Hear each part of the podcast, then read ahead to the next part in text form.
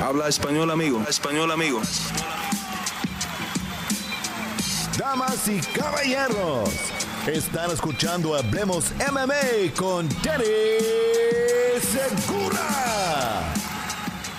Tom Aspinall toma un paso muy muy grande este sábado en UFC Londres. Pero ¿podrá el inglés derrotar al veterano Alexander Volkov en el evento estelar de esta cartelera? ¿Qué tal a todos? Mi nombre es Dani Segura. Mi nombre. ¿Qué tal a todos? Mi nombre es Dani Segura. Yo soy periodista para MMA Junkie y el host aquí en Hablemos MMA. Y bienvenidos a la previa de UFC London. No, no estoy aquí eh, ignorando que es UFC Londres, pero eh, UFC Español, todas las cuentas de UFC oficialmente están usando el hashtag UFC London. Entonces, para mantener todo eh, a, medida y, todo a la par de, la compañía, pues vamos a, catalogar esta previa UFC London y no, y no Londres, ¿vale? Eh, bienvenidos, bienvenidos a la previa. Eh, como dije, em, aquí vamos a estar analizando y enfocándonos en este evento estelar, una pelea de peso completo entre un prospecto muy grande, Thomas Aspinall, y un veterano eh, que ha estado en el deporte por mucho, mucho tiempo en Alexander Volkov. Y bueno, más allá del evento estelar, esta cartelera tiene muy, muy buenas peleas, especialmente peleas que eh, involucran muchos peleadores europeos, muchos peleadores ingleses que eh, obviamente esta cartelera está diseñada alrededor de, de, eso. Entonces, usualmente para los Fight Nights no estoy haciendo em, previas live. Usualmente eh, grabo un video y lo monto. Y, ya, igualmente con el análisis y, el resumen de los Fight Nights. Lo único que estoy haciendo live usualmente es obviamente nuestro programa semanal, Hablemos Live, y eh, previas y resultados para pay-per-views. Pero decidí hacer la excepción acá porque uno no quiero editar video porque estoy un poquito corto de tiempo y por eso vamos a mantener esta previa un poco breve. Eh, y, además de eso también quería hacerlo en vivo porque como dije, una muy buena cartelera que merita bastante, em, bastante enfoque, ¿no? Creo que eh, en el episodio pasado de Hablemos Live alguien había mencionado, oye, eh, ¿será que esta cartelera es mejor que la de UFC 272? Y creo que no, pero solo al haber tenido esa conversación y, al haber pensado esa pregunta, creo que habla de qué tan buena es este Fight Night, ¿no? Que hoy día la podemos comparar con un pay-per-view. Entonces, bueno, eh, sin más espera, voy a empezar a analizar, como siempre, el evento estelar y coestelar. Y luego hay un par de peleas más que eh, me quiero enfocar, obviamente, porque Em, favorecen y, tienen que ver con el lado hispano, ¿vale? Ya después de eso voy a quedarme un ratitito nomás contestando sus preguntas que ponen ahí en el live chat. Entonces, si tienen algunas preguntas, pónganlas en el live chat y al final de este video yo se las voy a contestar. Ahora, mantengan las preguntas enfocadas en la cartelera. Este es el tema que vamos a hablar eh, de hoy, ¿no? No de otras carteleras, no de otros peleadores, de noticias, no. UFC London y ya. Entonces, eh, pongan ahí unas eh, preguntas y se las estaré contestando al final de este video. Como siempre, todas las preguntas que lleven una donación, un apoyo a este canal vía el super chat reciben prioridad, pero no exclusividad. Obviamente, eh, un, aporte muy grande para el canal. si les gusta este producto, si les gusta lo que estamos haciendo acá y quieren apoyarlo, más allá de un like y una suscripción, que con eso es es más que suficiente, eh, pues obviamente todo ese esfuerzo es bien agradecido. ¿Vale, mi gente? Entonces, eh, ahora sí, sin más espera, em, empecemos a hablar de la cartelera, una cartelera muy, muy buena, como dije, aquí UFC London. Entonces, el evento estelar, una pelea de peso completo entre Alexander Volkov, un veterano que eh, ha sido contendiente por mucho tiempo dentro de UFC y también llegó a ser contendiente eh, en Bellator, si no estoy mal, campeón. Eh, llegó a ser campeón también dentro de, de Bellator. Y, un peleador que tiene un recorrido muy, muy largo. Tiene ya 43 peleas como profesional. Lleva peleando desde el 2009, imagínense. Entonces, mucho, mucho tiempo. Y se va a enfrentar con la nueva sangre de la división. Un peleador que promete bastante. Apenas 28 años de edad. Nacido en 1993. Tom Aspinall de Manchester, eh, un peleador inglés que apenas lleva 13 peleas como profesional, nada más lleva peleando desde el 2014. Eh, pero un peleador que a pesar de, de, ser tan joven, a pesar de de pronto no tener la misma experiencia de Volkov, está haciendo bastante ruido en el peso pesado y hoy día UFC le da un salto muy grande, le da una prueba muy grande para ver si sí es o no eh, Tomás Pinot el siguiente eh, contendiente al título, eh, el siguiente contendiente en los pesos pesados. Por ahora se ha visto muy bien, pero sin duda esta pelea con Alexander Volkov es la pelea más grande y más dura de su carrera. Entonces, vamos a ver, vamos a ver cómo le da. Esta pelea es muy interesante. Volkov obviamente es un peleador muy, muy especial, un peleador muy difícil Em, para prepararse porque pues Volkov es gigante, viene 7 pies, si no estoy malo, 6, 11, algo así, es enorme. Y, bueno, un peleador con mucha experiencia, pelea, em, no pelea como los pesos pesados, él tiene un, estilo eh, bien distinto, él es bien ágil para el tamaño que tiene, bien rápido, eh, usa volumen, tiene un buen cardio. E, e, él es, no voy a decir que es 100% como un zero gun, que literalmente pelea como alguien de peso medio.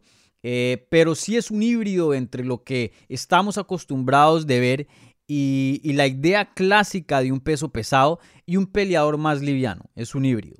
Eh, Thomas Pinot, un peleador que pues eh, obviamente peso pesado es una persona grande, pero no es tan grande como Volkov. Obviamente va a haber una diferencia de tamaño, de altura, de alcance. Eh, pero un peleador que es un buen atleta, es, es rápido, pega duro, se mueve bien, es relativamente ágil.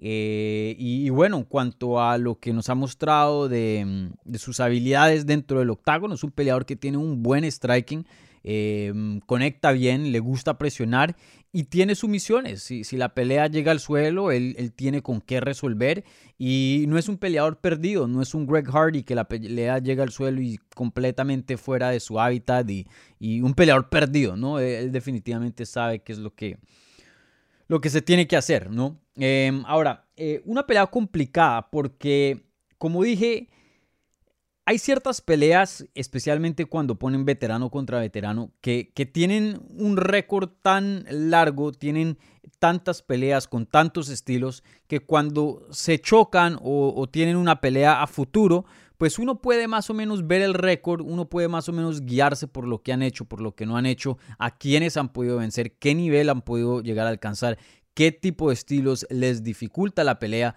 qué estilos les favorece. Y, bueno, eh, creo que con eso puedo em, decir mucho de Volkov, pero no de Tomás Pero Obviamente, como dije, no, no tiene muchas peleas, no tiene mucha experiencia. Entonces, él relativamente tiene algo de misterio. No, no sabemos 100% qué tan bueno, qué tan bueno es. Sabemos que es bueno, pero no, no sabemos qué tan bueno. Entonces, eh, un salto muy grande. Su última pelea fue contra Sergey Spivak. Eh, Spivak, pues, es un peso pesado que eh, le ganó hace unas semanas atrás a Greg Hardy, ¿no? Hablando de Greg Hardy. un peleador bueno. antes de eso le había ganado a Greg Hardy, que a Andrei Arlovsky, un veterano, un ex campeón, pero obviamente Arlovsky hoy día no se encuentra en las mejores eh, de su carrera. Eh, creo que ya el Prime se le pasó. Y bueno, y antes de eso le había ganado a Alan eh, Baudot y a Jay Collier. Jay Collier peleaban 185 en algún punto. Entonces, em, bueno, esas dos victorias no, no, muy impresionantes. Pero sin duda las últimas dos sí son, sí, sí tienen algo de peso. Entonces, como dije, una pelea difícil de, de, analizar debido a, al misterio que trae el inglés, pero eh, me tengo que ir con lo certero. Pienso que Tomás Pinot tiene buen poder, es mucho más rápido que Volkov. Eh, pero me parece que la experiencia va a ser un, cambio bien brusco aquí. Me parece que eh, Volkov tiene casi que la misma experiencia de, de Arlovsky, pero la diferencia es que sí está en un buen momento, sí está en las mejores de su carrera. Y, bueno, em, es un peleador muy grande, como había dicho, va a ser difícil de derribar. Y en el striking Veo que Aspinal pueda llegar a tener momentos, pero en una pelea de cinco asaltos, porque tenemos que recordar, es de cinco asaltos, creo que eh, Volkov va a saber administrar la pelea mucho mejor y va a saber ganar la pelea. ¿no? Volkov es un peleador que en algún punto le estaba ganando a Derek Lewis, que llegó a pelear por el título dos veces. Y, bueno, lo derrotaron con segundos ya eh, faltando en la pelea, ¿no? Una pelea que fácilmente iba ganando Volkov. Volkov es de un nivel y un calibre increíble. Em, sin duda le ha faltado una pizquita para llegar a ser retador de título, pero que ha estado que tocando esa puerta, ha estado ahí. Entonces yo me voy a ir con Volkov, me parece un peleador que eh, simplemente tiene mucha más experiencia, va a ser difícil de derribar para Tom Espino, eh, obviamente por sus habilidades de defensa de, takedown, igualmente su tamaño.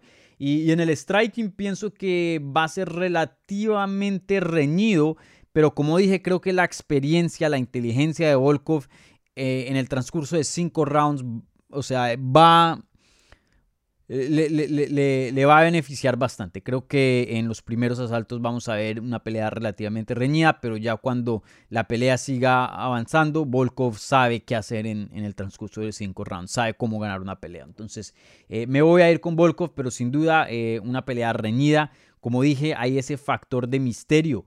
Eh, a los 28 años de edad, especialmente en peso pesado, esos peleadores, eh, si es y prometen para grandes cosas, obviamente eh, pueden llegar a evolucionar, muchísimo entre peleas. Tom Spinall puede entrar a este combate mucho más diferente que el peleador que vimos contra Sergey Spivak. Entonces, reserven un poco de mm, un, margen de error más grande en, este pronóstico, obviamente teniendo en cuenta em, todo lo que acabé de decir. Pero me voy a ir a la segura. Creo que eh, Volkov nos ha demostrado vez tras vez que es uno de los mejores de esa edición y, no veo que eso cambie.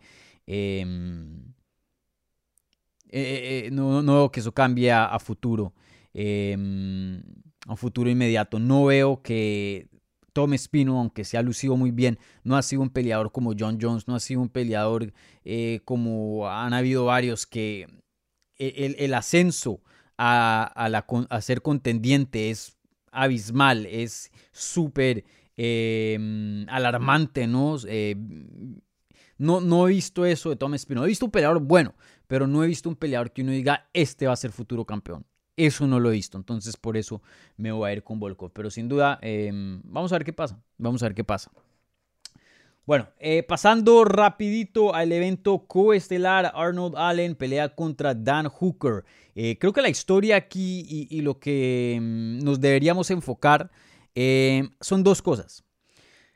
La principal es el regreso de Dan Hooker a las 145 libras. Y yo creo que la segunda historia, que es un poco más pequeña, pero sin duda es una historia, es el potencial de Arnold Allen. Y, creo que esta es una historia que mm, no ha estado en el radar de mucha gente. Y creo que después de este fin de semana, dependiendo de cómo salgan las cosas, creo que nos va a despertar a mucha gente. Arnold Allen tiene 28 años de edad acabados de cumplir, los cumplió el, el 22 de enero. Arnold Allen es un peleador que eh, tiene un récord de 17 victorias y solo una derrota. Viene de una racha de 1, 2, 3, 4, 5, 6, 7, 8, 9, 10 peleas ganadas consecutivas. Y algunos de sus nombres incluyen Sadiq Yusuf, que es buenísimo, Nick Lentz, que en su tiempo era buenísimo, el ex campeón de Strikeforce, Gilbert Burns, Jordan Rinaldi, Matt Burnell, que hoy día es un contendiente top en Bellator, Makwan Amirkani, que es muy muy bueno, Joatsin Mesa, un peleador durísimo. A él no le ha tocado fácil en UFC. Ahora, el problema de Arnold Allen es que es un peleador top y deberíamos estar hablando más de él. Pero no lo hacemos. ¿Por qué? Porque casi no pelea. Casi no pelea. Tiene un ritmo de actividad muy, muy bajo. Peleó en, en abril del 2021 antes de eso había peleado en enero del 2020 y antes de eso había peleado en julio del 2019. Bueno, entonces miren, una pelea en el 2021, una pelea en el 2020, dos peleas en el 2019, una pelea en el 2018, una pelea en el 2017 y una pelea en el 2016. Esa es su trayectoria y una pelea en el 2015. Esa es su trayectoria eh, dentro de UFC. Estamos hablando de promedio de una pelea por año. Estamos hablando de que peleadores en esa categoría y de esa edad pelean tres veces al año, lo normal, lo promedio. Hasta a veces hay peleadores que se mandan cuatro o cinco peleas al año. Entonces, un peleador que nos ha demostrado muchísimo, que, tiene muchísimo talento, pero no hablamos de él y no hay tanto hype en Arnold Allen porque simplemente no tiene frecuencia, entonces se olvida. Y es natural, no estoy diciendo que el que no sepa de Arnold Allen o, el que no piense que Arnold Allen es bueno, pues está olvidado y no sabe nada de las artes marciales mixtas. No, con razón vienen e, e, ese tipo de análisis a Arnold Allen. Pero yo como periodista, yo como analista, que este es mi trabajo, de esto yo vivo, pues me toca recordarle a la gente y decirle, ojo, ojo, hay hartos contendientes en 145 muy muy buenos que hablamos bastante de ellos, pero Arnold Allen es uno de ellos y tocarle su respeto eh, porque nos ha demostrado muchísimo dentro de ese octágono. Entonces, esas son las dos historias. El potencial de Arnold Allen. A ver, ¿cuándo podemos ver frecuencia? ¿Cuándo podemos ver actividad? Porque eso es lo que lo va a desatar en la división. UFC no te va a dar una pelea de títulos si estás peleando una vez al año. No te la va a dar. Necesitan que el campeón defienda dos, tres veces. Tres, un poco bastante. Kamaru Usman es uno de los más activos. Dos. Dos. ¿No? Entonces, eh, necesita entrar a actividad y necesita mostrarnos más. Y la otra historia, como decía, el regreso de Dan Hooker a las 145 libras, que trae bastantes expectativas. Él cuando subió a 155 hace unos años atrás, pintaba para bastante, sin duda tuvo un ascenso increíble, eh, donde nos dio peleas espectaculares, pero se topó con ciertos peleadores que em, simplemente fueron mucho para él. Entonces regresa a las 145 libras con expectativas de volverse un contendiente y volver a pelear por, o no, volver a pelear no porque no peleó, pero em, pelear por un título. Eh, y, vamos a ver si 145 es la respuesta.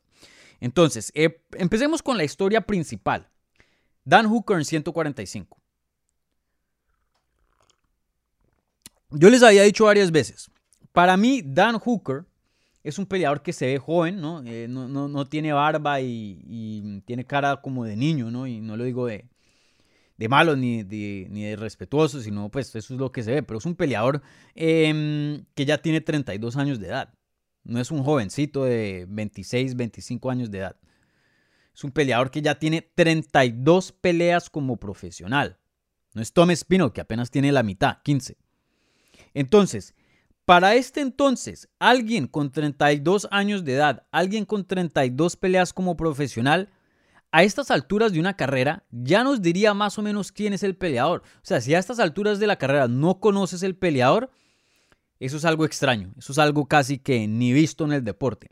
Pasa, pasa, pasa que uno piensa que un peleador es esto, 34, 35 y de la nada tienen un cambio increíble y se vuelven campeones o, mm, llegan a, potencializarse más de lo que la gente esperaba o pensaba. Claro, eso puede pasar, pero por lo general, la regla, lo normal, es que a estas alturas ya debemos saber quién es Dan Hooker. ¿Y quién es Dan Hooker hoy día? Un peleador emocionante, un peleador muy bueno, que en cualquier categoría, 45 o 55, está entre el top 10, porque es así de bueno. Pero así como sabemos todas estas cosas buenas de Dan Hooker, también sabemos que es un peleador relativamente con limitaciones, como casi todos los humanos en este mundo. Eh, y esas limitaciones más o menos le han llegado a lo que es el top 5. Si vemos el récord de él, cada vez que le han presentado una oportunidad de fajarse con alguien del top 5, Edson Barbosa, eh, en su tiempo, en el 2018, cuando Edson Barbosa pues, estaba en una mejor parte de su carrera, perdió. Dustin Poirier perdió. Michael Chandler perdió. Islam Makachev perdió. Ahora, ¿a quién le ganó entre esas peleas? A Nasrat Haparsat, siempre me, me complico diciendo ese nombre. Paul Felder, Ada Quinta, James Vick. Eh, esos son todos peleadores, estamos hablando de los últimos tres años. Todas esas victorias son peleadores del top 15, top 10. Pero cuando le han dado la oportunidad, y se le han dado varias veces, de fajarse con alguien de top 5, no ha podido pasar ese, esa prueba. Entonces, a estas alturas, ya sabemos quién es Dan Hooker. Eh, yo viéndolo en 155 libras, no, esas derrotas que tuvo, yo no veía las peleas y decía, ay, es que están muy grandes para Dan Hooker, ah, es que Dan Hooker es muy chiquito, ah, es que tienen mucho músculo, mucha fuerza. Eh, nunca me, me, me, fui de una pelea de él, de una derrota de él con esa sensación. La, la sensación que yo me fui es que el otro peleador fue mejor. Y ya. No, y pues entendible, se está fajando con los mejores del mundo. O sea, todos, todas esas derrotas que mencioné son peleadores, pero élites, buenísimos. Eh, Entonces, no es como un Kelvin Gastelum. Kelvin Gastelum a veces en 185, por ejemplo, la pelea perfecta es la, contra la de Chris Weidman, eso fue como en el 2017. Yo estuve en persona eh, en esa pelea en New Jersey, perdón, en Long Island. Y, esa pelea sí vimos que, que el Kelvin era mejor que, que, em, que Chris Weidman, pero hay una diferencia de tamaño y de peso tan grande que Chris Weidman pudo usar eso y ganarle. Y sí se vio una diferencia. Ese no es el caso de Dan Hooker. Entonces, 145, pues le deseo lo mejor. Obviamente yo no le deseo nada mal a nadie, pero no creo que sea la respuesta de su carrera. No lo creo, no lo creo. Obviamente eh, veremos, he estado equivocado en el pasado, pero por todo lo que yo he visto, por todo lo que eh, existe ahí de, pruebas, de, de, análisis, eh, no creo que esa sea la respuesta. Ahora, de pronto sí es suficiente para ganarle a Arnold Allen, porque Arnold Allen por ahora no es un top 5 em, sólido, no es un top 5 comprobado, ¿no? No se está enfrentando con Max Holloway, no se está enfrentando con Korean Zombie, con alguien que ya está comprobado ser un top 5. Entonces, esto nos va a decir mucho del potencial y, de qué es lo que puede hacer Dan Hooker en 145 libras, pero creo que nos va a decir aún más de lo que Arnold Allen puede prometer. Ya sabemos bastante de Arnold Allen y lo que sabemos es muy bueno. Pero sin duda ganarle a, Dan Hooker es un paso, un paso muy grande a, ser ya contendiente al título y, estar a una o de pronto dos peleas para pelear por un cinturón. Yo creo que vamos a ver a, Arnold Allen ganar, ganar, este combate. Un peleador muy, muy eh, versátil, un peleador que tiene muchas habilidades. Y, pienso que este es el tiempo de él. O sea, aparte de, la única crítica que le puedo dar, que no es muy activo, todo el resto pinta a, que tiene mucho que darnos. Eh, Dan Hooker, como lo dije, un peleador muy, muy bueno, pero es limitado en ciertas áreas. Y, pienso que Arnold Allen eh, puede tomar ventaja de esas áreas y, tomar una victoria aquí en el evento coestelar de UFC Londres. Eh, no nos podemos olvidar que él tiene varias victorias vía sumisión. Y, y bueno, eh, no es secreto, Dan Hooker en el pasado ha sido víctima a grapplers, ha sido víctima a gente con, con buenas sumisiones, con buena lucha, con buen grappling. ¿no? Él usualmente tiene sus mejores peleas cuando pelea con, con un striker. Entonces, un combate súper fascinante, un combate que me encanta, eh, me voy a ir con Arnold Allen, pero ahí también hay, como en toda pelea, casi en toda, eh, ahí hay, hay preguntas, ahí hay preguntas y, bueno, eh, estoy entusiasmado a, que esas preguntas sean contestadas el, sábado. Bueno, con eso concluye el evento coestelar y coestelar de la cartelera de UFC London. Usualmente esto es lo que yo me enfoco y abro el suelo a preguntas, pero rápidamente porque hay dos peleas muy importantes en el lado hispano voy a hablar de, dos peleitas eh, bien rapidito. Bueno, y obviamente esta es la pelea de Paddy Pimblet y Kazula Vargas, la pelea que le sigue al evento coestelar. Paddy Pimblet, eh, un peleador británico, un peleador que em, es ex campeón de Cage Warriors, una promoción muy muy grande, muy respetada en Inglaterra y en Europa, porque tienen shows más allá de, Inglaterra, pero esa es su, base. Eh, y bueno, esta es su segunda pelea dentro de UFC. El eh, Paddy Pimblet, un peleador que ha tenido un recorrido muy largo también. Eh, no es un jovencito, aunque, bueno, sí es joven de edad, pero en cuanto a su experiencia, un peleador que ya ha sido campeón, ya ha tenido varias peleas de cinco rounds. él no es un novato, no es un peleador nuevo a, a este deporte. Ya tiene 20 peleas como profesional y lleva peleando como profesional desde el 2012, ya una década. Entonces, lo que tiene es experiencia el Paddy Pimblet. Y Casula Vargas, eh, es un poco raro en el sentido de que es un peleador que yo puedo decir que es un veterano, un peleador que tiene bastante experiencia, pero no tiene un récord tan grande, él eh, tiene 16 peleas, ¿no? Eh, pero la experiencia de él viene mucho de, de entrenar, obviamente Mm, tiene bastantes peleas también, pero también simplemente por los años de, estar en el deporte, por todo lo que ha entrenado, pero un peleador que em, también tiene bastante experiencia y, bueno, un combate bien grande, creo que eh, no es secreto también y, no es un irrespeto a, a pero sabemos cómo funciona este negocio, sabemos cómo funciona UFC. Y, esto es em, no un tune-up, porque Paddy Pimblet no es un. no necesita un tune-up, no viene eh, buscando una pelea fácil, sino una pelea para elevarlo, ¿no? Está peleando en Inglaterra, cartelera em, de casa para él. Lo ponen en la cartelera estelar, ¿no? Justo debajo del evento coestelar. Un momento para explotar la estrella de Paddy Pimblet, ¿no? Casula Vargas, em, el matchmaking que se hace acá es del estilo de, poner a Casula Vargas como un paso más para Paddy Pimblet, para, eh, poder explotar y... Mm, y, hacer de más e, e, ese poder estrella que Paddy Pimblet eh, trae. Así les guste Paddy Pimblet o no, un peleador muy controversial, un peleador que em, mueve mucho en los medios, mueve mucho en los fans. Entonces, e, ese, este es el matchup, ¿no? Ahora, aquí es donde pienso que esto es lo que se, piensa un poco, creo que en, en los medios americanos, en los medios ingleses, europeos. Eh, porque creo que mucha gente no conoce de Casula Vargas. Obviamente no ha tenido eh, peleas eh, grandes en el sentido de, estar en, lugares grandes dentro de UFC. O sea, nunca ha estado en un evento estelar, coestelar o cosas así. Usualmente él pelea en las preliminares. pero un peleador que los que saben y los que han seguido la carrera de, de Casula eh, a pesar de que tenga 36 años de edad, yo creo que hoy día está en su mejor momento. Y esto le pasa a muchos peleadores hispanos, peleadores que empiezan sus carreras en, en México o en otras partes de Latinoamérica. Y cuando se mudan a Estados Unidos hay un cambio increíble. Lo vimos con Chito, el Chito que entrenaba y peleaba en Ecuador, era un Chito que eh, simplemente era mm, para las preliminares y, ponía peleas emocionantes a veces y perdía, ganaba, perdía, ganaba, lo podían llamar de corto aviso y ya. Luego se muda para Estados Unidos y vemos el Chito hoy día que está en evento coestelar. ¿No?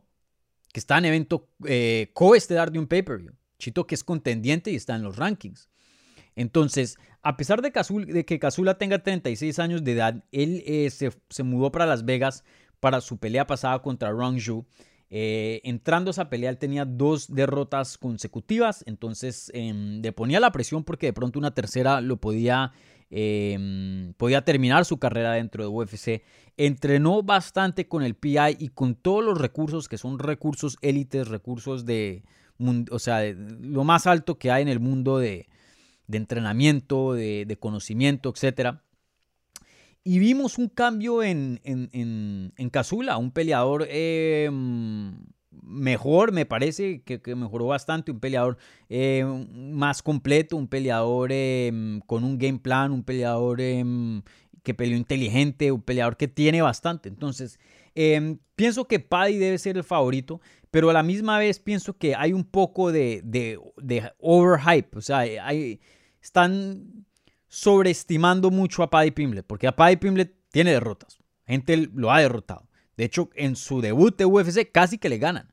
Le dieron una mano y casi toda la pelea hasta lo último que Paddy Pimblet conectó y, pudo terminar a su oponente. Pero antes de eso iba perdiendo la pelea. Pero la gente se, a veces los fans, la, promoción y todo se dejan guiar por, por lo que se dice, ¿no? Eh, por las redes, etc. Y a la misma vez, eh, así como pienso que, mm, que Paddy Pimblet está siendo un poco eh, em, sobreestimado, pienso que Casula Vargas lo están, em, no le están dando el respeto que, se merece y lo están subestimando. Casula Vargas es un peleador que tiene un golpe duro, un peleador que tiene una técnica de striking muy buena, un peleador que tiene sumisiones y que se sabe defender en el suelo igualmente, un peleador que tiene una quijada muy buena, nunca lo han noqueado en su carrera. Eh, y, un peleador que puede seguir un, game plan y, puede ser eh, diligente y, estricto en, qué hacer y qué no hacer, no un peleador que pierde la cabeza. Entonces, eh, para mí hoy día pienso que Casula Vargas tiene mejor técnica de pie que Paddy Pimblet. Me parece que Pimblet es más dinámico, tiene cosas más em, técnicas que sorprenden más, tiene técnicas eh, tiene, tiene el flair, como se diría en, en inglés, ¿no? Paddy Pimblet es un poco más, Mm, sí, tiene más sorpresa, un poco más extravagante en su estilo, eh, tiene técnicas raras em, y, eso obviamente es, un plus. Casula Vargas es un poco más clásico en cuanto a su striking, pero técnica por técnica me parece que el Casula es un poco mejor que, que Paddy Pimblet en, el striking. Ahora, Paddy Pimblet es más grande que Casula y me parece mucho más rápido, más ágil que, que Cazula. Cazula no es un peleador eh, rápido, em, tampoco es lento, pero no es un peleador que em, tú lo ves y, dices, ah, e, este sobresale porque es rápido. No, e, e, él, le va bien el striking porque, como dije, tiene buena técnica, pero calcula muy bien y usa el timing muy bien. Em, pero en cuanto a rapidez, creo que esa ventaja se le va a, a Paddy Pimblet. Y, bueno, los dos tienen quijadas muy buenas. Entonces, eh, de pie una pelea reñida. Creo que en el suelo Paddy Pimblet sí tiene una ventaja eh, superior a, a Entonces, sin duda, eh, teniendo eso en cuenta, pienso que eh, Paddy Pimblet debe ser el favorito, pero esta idea de que Cazula Vargas simplemente va ahí para darle una victoria en casa a Paddy Pimblet y ya no estoy de acuerdo con eso, no estoy de acuerdo con eso y pienso que Kazula claro que tiene em, herramientas para ganar este combate y, sorprender. Entonces, eh, veremos, veremos el sábado, pero creo que están subestimando mucha gente a, Kazula y me parece un grave error. Espero que Paddy Pimblet no lo esté haciendo porque em, de pronto le pueden dar una sorpresa bien, bien grande. Bueno, y la otra pelea que quería hablar rápidamente y luego contesto preguntas em, es obviamente la pelea entre Ilya Topuria y Jai Herbert, la pelea que va a abrir la cartelera estelar de UFC London, una pelea en las 155 libras. Ilya Topuria eh, sube por primera vez en su carrera a el peso ligero y se va a enfrentar con Jai Herbert, que es un veterano de este deporte, 33 años de edad, eh, tiene eh, un buen número de peleas, Viene de una finalización en el, primer round contra Kama Worthy, eso fue en octubre del año pasado. Y, bueno, eh, ¿qué puedo decirte de este combate? Eh, muy interesante. Quiero ver cómo Ilia se ve en 155 libras. Ilia de altura no es que sea muy alto, creo que es 5'7, es mi altura, mide 1'70. Eh, pero sin duda un peleador musculoso, un peleador que es fuerte, ¿no? Em, y me parece que e, él está mejor, en mi opinión, él está mejor eh, planteado para pelear en 145 libras y creo que ahí tiene más potencial. Em, pero sin duda creo que en 155 no va a ser un peleador débil porque él es fuerte. Em, y pues obviamente la técnica no desaparece en categorías. Eh, todo lo que él sabe sigue sabiendo en 155. Ahora, las cosas que le pueden em, faltar que de pronto eh, tenía ventaja en 145 es el alcance, ¿no? Es la altura. Eso sí puede ser un, factor acá. Y Jai Herbert es un peleador largo, un peleador que le gusta pelear con alcance, un peleador que mide 6'1, 185. Eh, Entonces, sí hay una diferencia bien grande entre los dos. Em, creo que Ilya va a tener una ventaja de fuerza corporal. Herbert obviamente va a tener la ventaja de, tamaño y de alcance. Eh, creo que en el striking Herbert de pronto... Ahí, en el striking creo que está reñido. Aquí creo que la diferencia más grande eh, es que Ilya Topuria es un peleador muy completo. El striking de Ilya es muy bueno. Igualmente el clinching y la lucha y el ground and pound y, y su jiu-jitsu y el grappling de Ilya es muy bueno.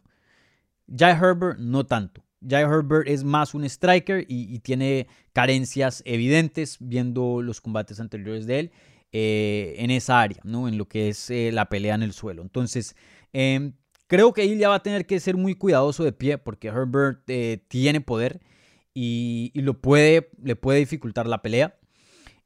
pero creo que en cuanto a fuerza y en cuanto a grappling, Ilya Topuria va a tener una ventaja. Y, creo que va a ganar este combate. Creo que em, va a usar su grappling, su jiu-jitsu, su ground and pound, el clinch, eh, poner la distancia en lo que es el, dirty box, ¿no? el boxeo sucio, el boxeo ahí eh, cerca, eh, a distancia corta. Creo que eso le va a favorecer mucho a, a Ilia. Si Ilia decide pelear a, alcance ¿no? y mantener una distancia, ahí creo que vamos a ver lo mejor de Jai Herbert porque creo que en esa área de la pelea es donde él tiene eh, su mejor chance para ganar este combate y, donde más se puede lucir. Entonces, yo me voy a ir con Ilya Topuria. Creo que el grappling, la lucha de él, la fuerza de él va a ser un, la gran diferencia en, este combate. Y, bueno, curioso a ver cómo se ve en 155, porque menciono la altura acá y la altura es algo que obviamente debemos de mantener y, y pues tener en cuenta, ¿no? Pero a veces no es todo, ¿no? Me acuerdo, Héctor Lombard fue campeón, el cubano que tuvimos aquí en el canal hace unas semanas, fue campeón de Bellator y uno de los mejores peleadores en el mundo en las 185 libras y mide lo mismo que Ilia, 5'7".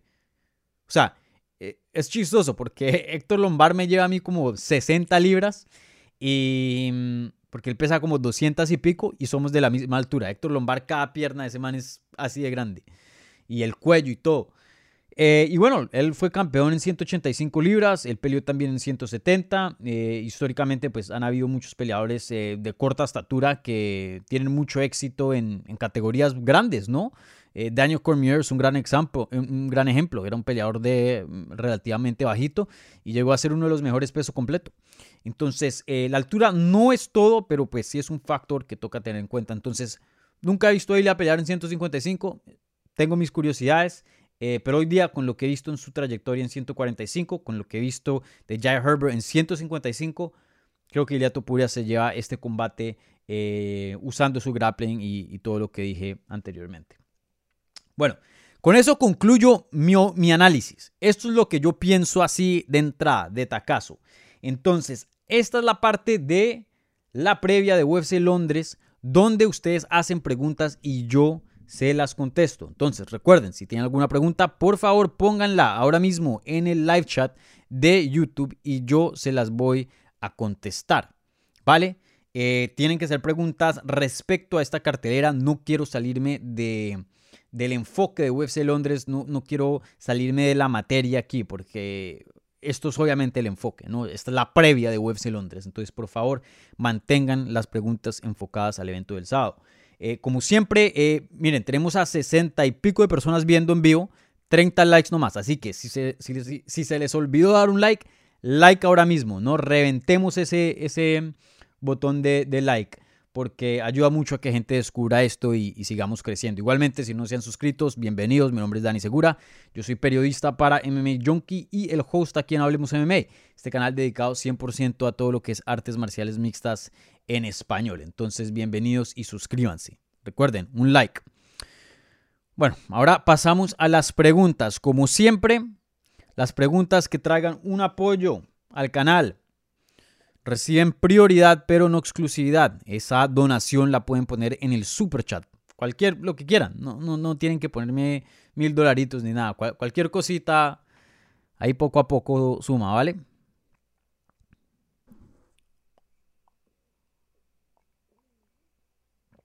Bueno, eh, Conchi Solis. ¿Cuándo pelea Ilia Topuria? Gracias. Peleaste sábado en UFC Londres. Eso es lo que estamos hablando hoy día. Solis.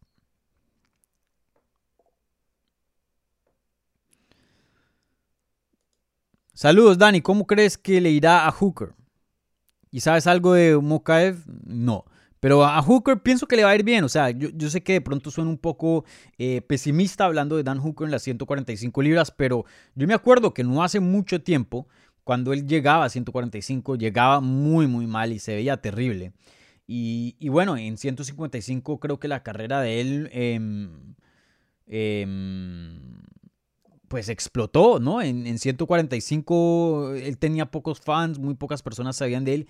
Y en 155 es cuando vemos la explosión de la carrera de Dan Hooker, que llegó a un tope, pues llegó, pero pues, mente, estás enfrentando en la categoría probablemente la más difícil hoy día de UFC. Y, y brother, te estás enfrentando con los mejores peleadores del mundo. O sea, que las ganes todas es, es difícil, ¿no? Este deporte es muy complicado, entonces no me parece que eh, porque haya perdido con algunos del top 5 eh, signifique que Dan Hooker es un mal peleador y que la carrera de él es un fracaso, no. Sin duda tiene peleas muy grandes en 155 y puede alcanzar a hacer grandes cosas. Eh, ahora, sé que él busca el título, pero no creo que 145 bajar más de peso sea la respuesta. Ahora, él hizo el peso, si no estoy mal él hizo el peso. Esta mañana, pues, hoy tuve off en entonces no estuve monitoreando eh, los pesos, pero pero estoy seguro que él hizo peso. Déjeme y me cercioro aquí en en la página. Pero sí, eh, creo que le va a ir bien. Así ya de peso en 145, como dije, sigue siendo un buen peleador, pero creo que em, él pelearía más, pelearía mejor en 155. Pero sin duda en, 145 no es que eh, se desaparezca y, sea un peleador eh, terrible. No, va a seguir siendo un peleador bueno. Ahora, Arnold Allen es, como dije, es top. Entonces em, pienso que le va a dar una pelea difícil a al Dan Hooker.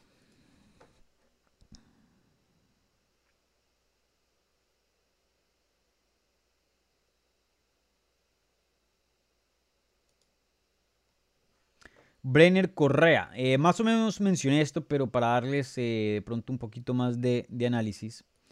Eh, aquí pregunta Brenner Correa, ¿crees que la diferencia de talla afectará a Ilia Topuria o lo ves posicionado para enfrentar o lo ves bien posicionado para enfrentar esta pelea. Lo veo bien posicionado y, creo que es más por el estilo de la pelea.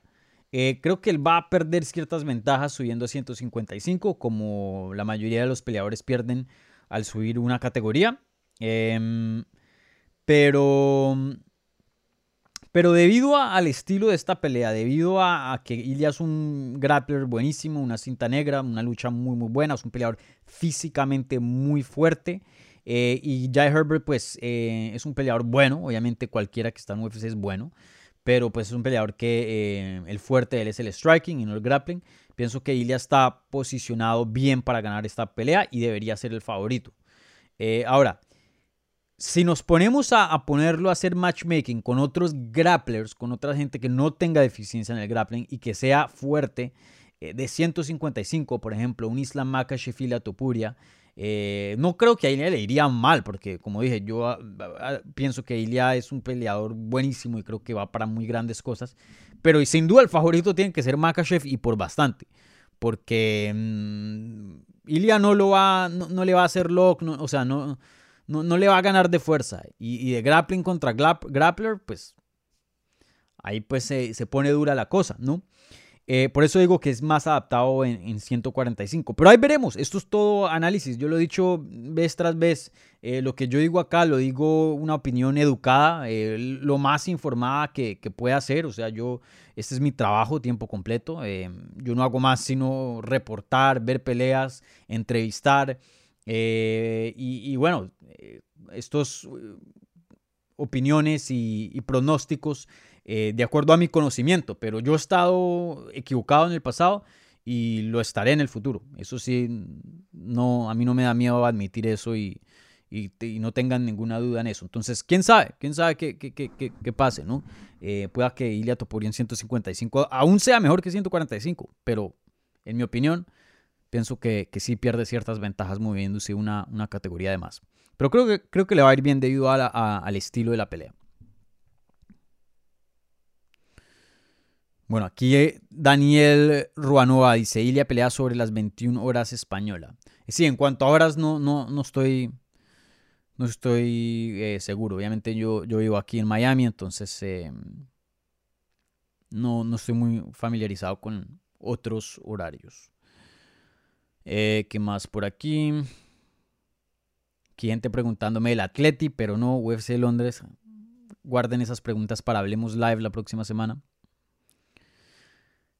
Megrig Palacios, ¿cómo, va, ¿cómo ves a Paul Craig? Un tiburón en el suelo. Saludos, Dani. Una anécdota bien chistosa de, Paul Craig. Yo lo entrevisté hace muchos, muchos años, eh, cuando trabajaba en la otra página, en MMA Fighting y, lo entrevisté por WhatsApp, una conversación. Y claro, cuando uno a veces hace entrevistas en video, uno puede ver los labios, ¿no? Entonces, em, de pronto uno no entiende lo que está, diciendo la gente si tiene un acento muy fuerte, pero viendo los labios uno es más fácil descifrar eh, lo que las personas están diciendo. Entonces, solo era audio y, y ese Paul Craig tiene un acento escocés, pero fuertísimo. Y yo, madre, yo Perdón, me repites, me repites. Toda la entrevista yo fue, ¿qué dijiste? Me repites. Y ya cuando terminó la entrevista, luego la, la grabación y para transcribir eso en inglés, eso fue, me demoré horas, eso fue, pero una pesadilla. Eso, entrevistar a, esa gente de Liverpool, la gente escocesa, eso es, eso, eso es duro, porque eso, eso, casi ni hablan inglés, eso es un acento, pero fuertísimo. Pero bueno, eh, Paul Craig contra Nikita Krivlov. Uf, yo me voy con Nikita Krivlov. Paul, Craig es sin duda, como dijiste tú, em, eh, un tiburón en el suelo, un peleador peligrosísimo, un peleador que de hecho tiene una victoria sobre Ankalev, que lo vimos hace poco derrotar a, Thiago Santos. Creo que es el único que le ha ganado dentro de UFC, si no estoy mal. Eh, creo que es hasta el único que le ha ganado en toda su carrera. Y eso fue vía sumisión. Le estaban dando una paliza a Paul Craig y de la nada saca una sumisión y, le gana a este Ankalev. Em, sí, la única, imagínense, la única derrota en, en la carrera de Ankalev. Eh, pero bueno, eh, hoy día se encuentra Paul Craig en una muy buena racha. Le gana a Jamal Hill, a Shogun Rua, a um, Antigulov. Eh, luego tiene un empate contra Rua y le gana a Vinicius Morea. Entonces tiene una, dos, tres, cuatro, cinco peleas donde no ha perdido en sus, en sus últimos cinco combates. Y eso incluye cuatro victorias y un empate. Eh, se ha visto muy bien, se ha visto muy bien el Paul Craig, ha mejorado bastante lo que es su striking. Antes era un peleador que eh, solo tenía chance en su espalda y, en la guardia y, con su jiu-jitsu. Hoy día es un peleador que pues obviamente sigue teniendo eso y eso es el peligro más grande de su juego, pero también si no eres, si no tienes cuidado, te puede complicar un poco la pelea de pie. A Shogun le pasó eso. Entonces, eh, Nikita Krivlov, un peleador muy, muy completo, muy duro, tiene un buen grappling, pega muy duro, un striking muy bueno. Em, creo que aquí, obviamente, Paul como es un mago en el suelo, puede conseguir la sumisión, pero creo que Nikita Krivlov em, sabe lo suficiente para conseguir una finalización aquí, yo creo. Yo creo, o, decisión. Yo creo, yo me voy con Nikita, pero ah, una pelea muy cerrada, muy cerrada.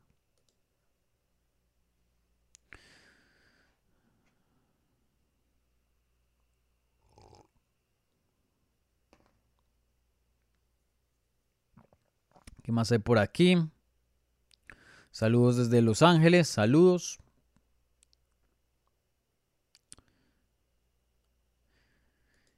Darby Crash, si pierde Hooker, ¿es hora de cortarlo? No, no. Un peleador que eh, UFC lo admira bastante, un peleador que em, le ha dado toda la compañía, le ha dado guerras, un peleador que hoy día fácilmente puedes poner en un evento estelar de un Fight Night y la gente no se va a quejar. Un peleador eh, reconocido mundialmente un peleador que es muy importante también para eh, la zona y, la área de, Oceanía. Si un día van a llevar un evento a Nueva Zelanda o a Australia, fácilmente puedes poner ahí a Dan Hooker y es una de las atracciones principales en, esa cartelera. Em, no, Dan Hooker no está peleando por su trabajo en, en, este, en esta pelea. Aupa Atleti, Aupa. Ahí vamos. Nos tocó duro en la, Champions. Y al, Atleti siempre le toca los peores. Dos peores. Sí que sufrimos. Que nos hubieran dado un Benfica, un Villarreal, por Dios. Nos tocó Manchester City, desafortunadamente.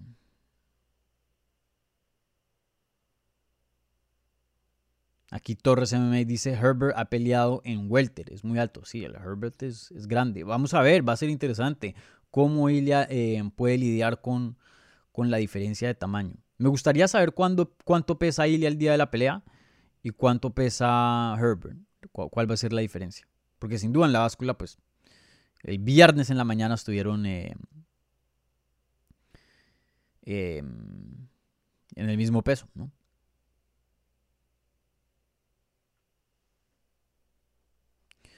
Aquí Alan eh, Count Monts pregunta, ¿hay posibilidades reales de ver a Paddy contra Tupuria? Sí, claro, sí, claro, hay posibilidades muy, muy reales. Creo que si Paddy gana este combate, si ella gana esta pelea también, eh, depende de lo que se digan en la rueda de prensa, en, su entrevista dentro del octágono.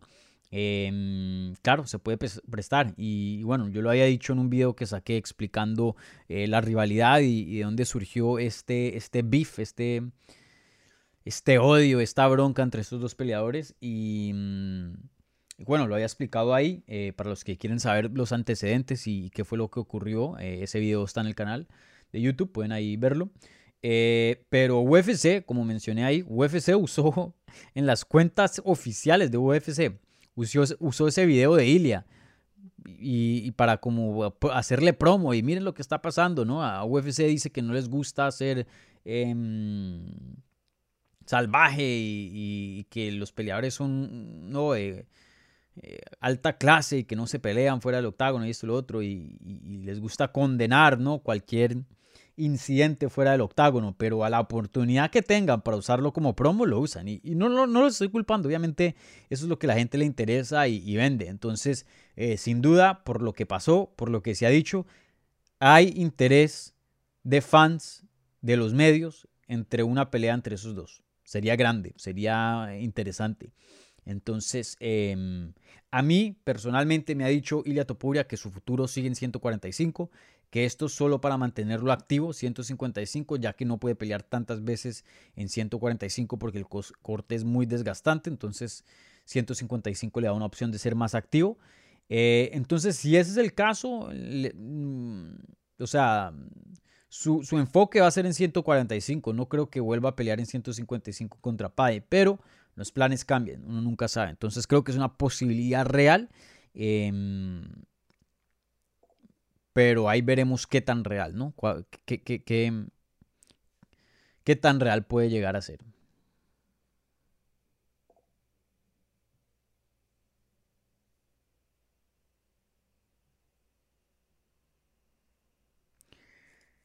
Sin Jay, ¿no crees que Pai está súper sobrevalorado? Solo lleva una pelea en UFC. Eh, postdata, su, su, su peinado es horroroso. Aupa. Sí, el, el pelito no me gusta. Eso es eh, un honguito ahí largo. Eh, pues, bueno, cada quien con su estilo. Hay gente que me dice que no, no le gusta mi pelo y, también hay, gente que habla mal, aunque no lo crean, hay gente que habla mal de mi bigote. Eh, pero bueno, eso es parte de- de- del, de- del personaje de él y me parece como chistoso. eh, mm, su reinado en Cage Warriors fue bueno. eh, es un peleador bueno. eh, también no lo subestimemos. Eh, es un peleador muy bueno. Un peleador muy bueno que fue campeón en una, en una promoción que es muy buena, muy respetada. Eh, pero sí creo que hay cierto porcentaje de la comunidad de aquí de MMA que, que sobrevalora mucho y a veces se dejan llevar por el hype. Ah, miren cómo habla, ah, miren qué tanta atención tienes, porque pues va a ser un futuro campeón y eso y lo otro. Eh, Paddy Pimblett tiene carencias en su juego, tiene carencias. Y si no tiene cuidado y si subestima a Kazula, pueda que pierda, pueda que pierda. Eh, y a. Bueno, contesto una dos más y me voy. Me tengo que ir, mi gente. Les doy 10 minutos más.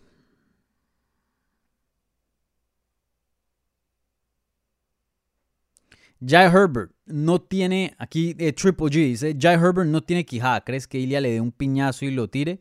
Claro, puede pasar. Creo que ahí lo, difícil va a ser mm, cortar la distancia. Pero claro, claro creo que Ilia, eh, veo, veo que Ilia tiene más ventaja y, y se puede llevar la pelea más dominante y más fácil en el suelo. Eso es lo que yo pienso. Pero de pie también Ilia puede hacer su daño. Eh, como mencionas, eh, Herbert, eh, no diría que no tiene quijada, pero eh, sin duda um, hay peleadores que, que lo han tumbado y, lo han puesto groggy. Eh, Ilia tiene poder en sus manos. Entonces, claro, Ilia es capaz de, de hacer eso. Creo que, creo que más de más que le un piñazo, como dices tú, de pie, creo que lo más probable o, o lo que yo veo más factible es que Ilia lo derribe y le dé un ground and pound durísimo, así como hizo contra Ryan Hall, y lo noquee y consiga un TKO. Esa es mi predicción, un TKO ground and pound, segundo round, por ahí. Eso es lo que yo pienso. Vamos a ver.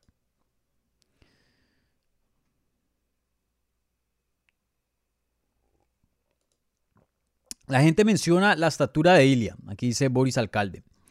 En 155, cuando gente como Fisiv o Ridel miden similar. ¿Será? ¿Cuánto mide Fisiv? Rafael Fisiv. Ya les digo. Recuerden, a veces estas eh, estadísticas no son 100% 5'8, ¿sí? 5'8. Solo una pulgada más grande que, que Ilia. De hecho, Conor McGregor ni es tan grande. Yo estaba al lado de Conor McGregor. Conor McGregor es como 5'9 máximo. 5'8. O sea, literalmente una pulgada es esto.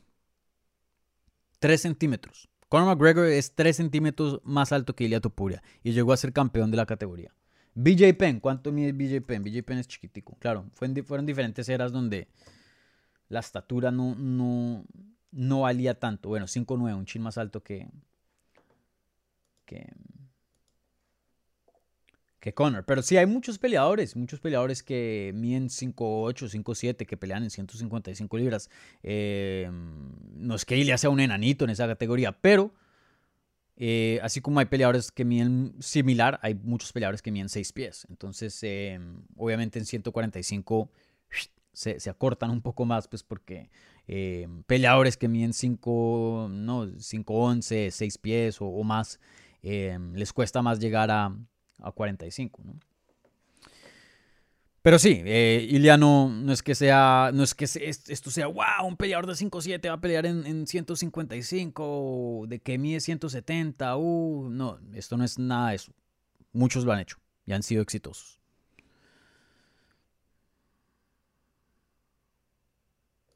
Ghost Dog, ¿crees que Aspinal tenga madera de campeón?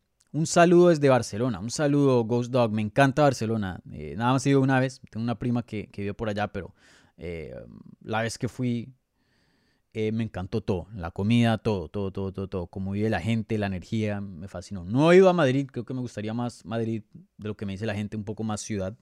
y bueno, el Atleti, casa del Atleti también. Pero, pero bueno, saludos. Em, Espina, el potencial de campeón todavía es muy temprano de decir. Todavía es muy temprano de decir. Y eh, creo que esta pelea nos va a decir bastante. Porque ganarle a Andrei Arlovsky es bien. Ganarle a Spivak es bien. Pero ganarle a Volkov es otra cosa. Es otra cosa. Volkov em, seguramente está en el top 5, ¿no? Déjenme ver los rankings de UFC. Volkov es buenísimo. Volkov es buenísimo. Yo sabía de Volkov mucho antes de que llegara a UFC. Yo lo vi pelear en Bellator en vivo. Eh, aquí en el sur de la Florida. Em, les digo qué ranking está Volkov hoy día. Volkov está número 6. Pero está ahí, está ahí a la par de Derek Lewis, está ahí a la par de Curtis Blaze, Taito Iwasa, o sea, esos están ahí, están ahí nomás. Eh, creo que 6 es un buen ranking para, para Volkov. Entonces, em, el, el Andrei Arlovsky, aunque tenga ese estatus de ex campeón, ¿no? Un, peleador que es muy reconocido. Andrei Arlovsky ni siquiera está dentro del top 15. Entonces, en papel la victoria se ve muy buena porque oh, le ganaste a un ex campeón. Pero hoy día Andrei Arlovsky no está entre los mejores 15 del mundo. Entonces, salta de alguien no rankeado, porque también, bueno, Spivak hoy día está en el número 15, pero porque le acabó de ganar a Greg Hardy, antes de eso no. Entonces, literalmente pasa de afuerita del top 15 a casi alguien que está en el top 5. Un salto muy, muy grande. Si llegara a Spinal dominar a Volkov y de una manera súper convincente, ahí sí abróchense, porque pueda que llegue a ser campeón o por lo menos pelear por un título, porque ganarle a Volkov no es nada fácil.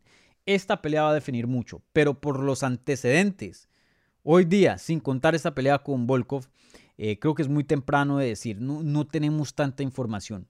Eh, lo que sí sé es que fácil eh, Spinal es un top 10. Eso sí es lo que tengo con certeza, les puedo decir yo. Eh, más allá, creo que necesitamos más pruebas para, darte un mejor análisis. ¿Tienes problemas para entender el acento británico? Dice Diego Fernando Huelva Silva. no, el británico no, el escocés sí. Busquen una entrevista em, de alguien escocés.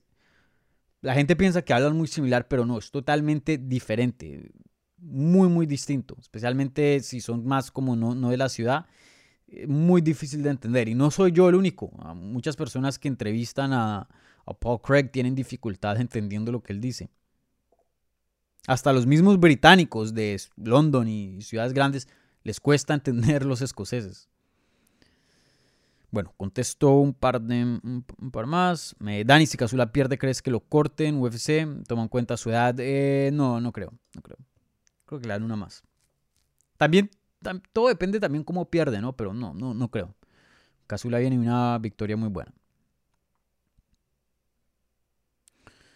¿Qué más hay por aquí? Aquí Daniel eh, Ruanova dice, a los escoceses no los entienden ni sus padres. Les digo, ese acento es durísimo, es durísimo. ¿Qué más por aquí?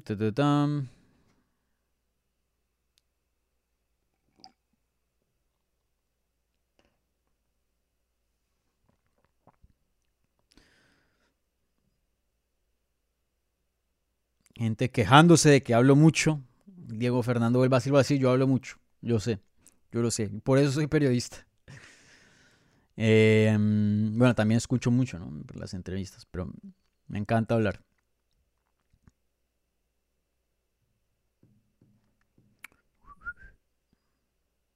Bueno, aquí me están preguntando de pardes, de apuestas. No me gusta meterme mucho, mucho en eso.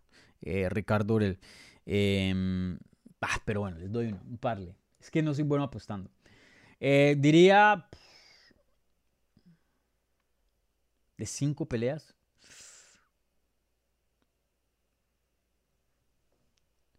No, no, no, no te doy un parle. No, eso está difícil. Esta cartelera está bien reñida. Y luego si les doy un parle fácil no ganan nada. Eh,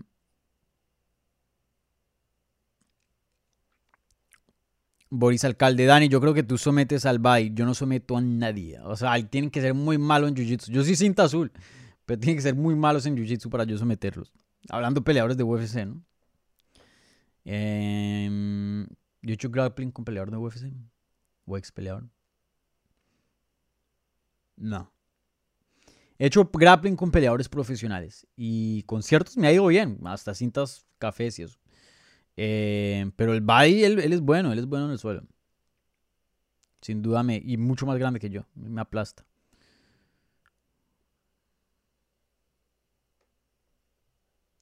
¿Qué otras preguntas hay por aquí? Contesto una más y me voy.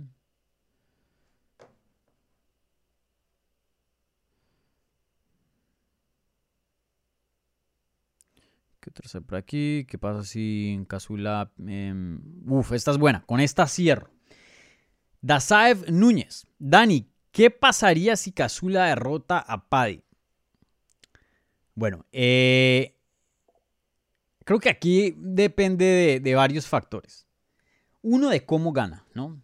¿Qué es lo que hace y también qué es lo que dice después? El problema de Casula, bueno, no es un problema, pero pues eh, de pronto una limitación es que Casula no domina el inglés muy bien, de lo que yo tengo entendido, ¿no? El, día de medios él eh, hizo eh, las entrevistas a través de un traductor, ¿no?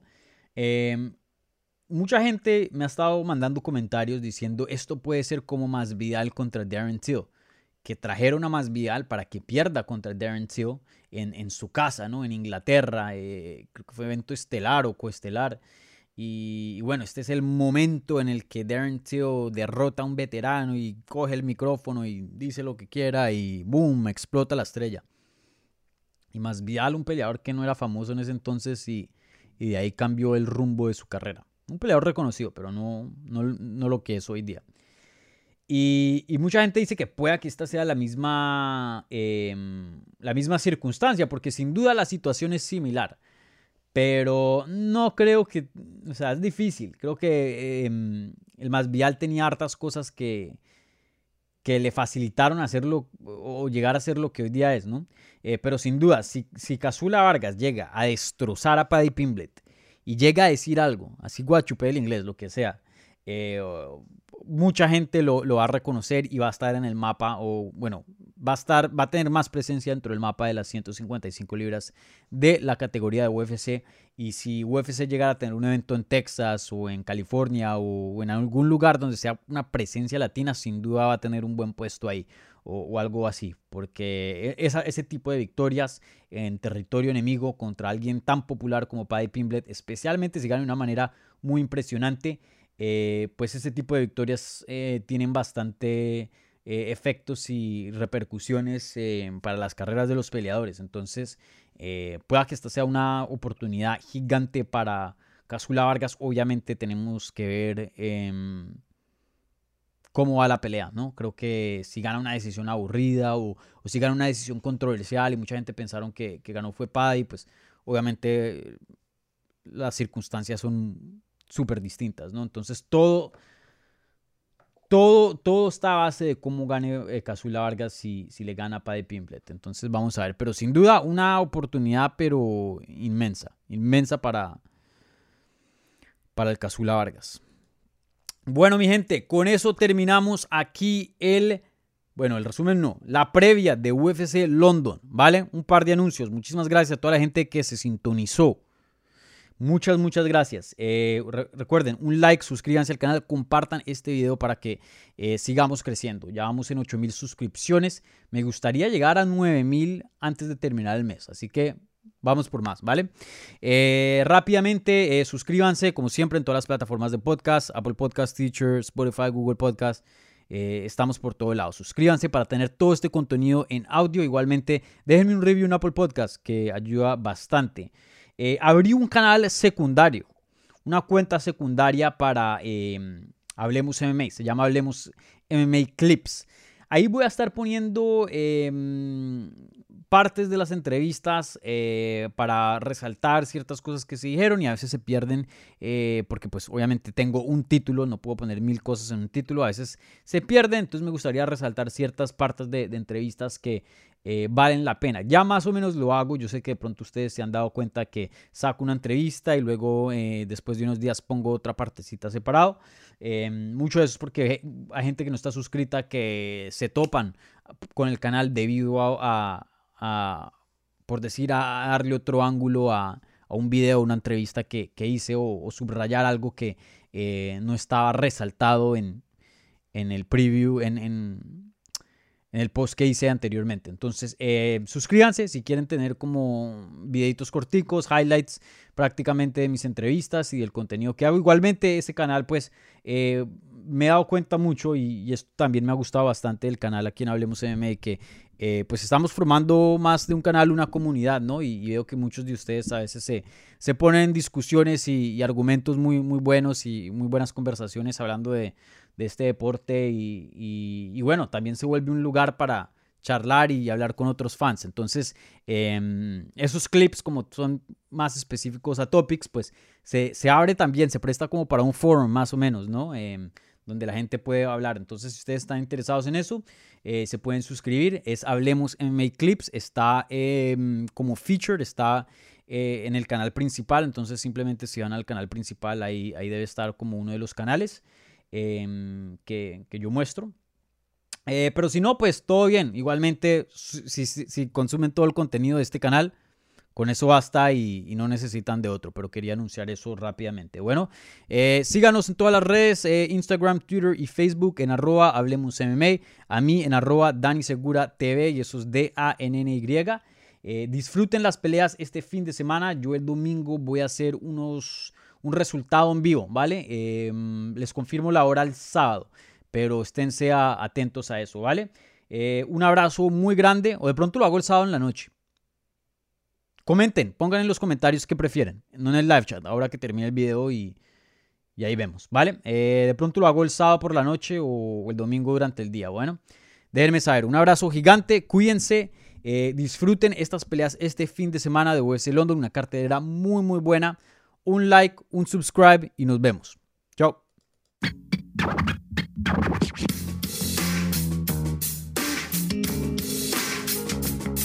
Gracias por escuchar Hablemos MMA. Si les gustó el show, los invitamos a que se suscriban en su plataforma favorita de podcast para recibir episodios semanales. También déjanos tu review o cualquier comentario. Pueden seguir Hablemos MMA en Twitter, Instagram y Facebook en arroba Hablemos MMA y me pueden seguir a mí en arroba Dani Segura TV. Hablamos la próxima semana.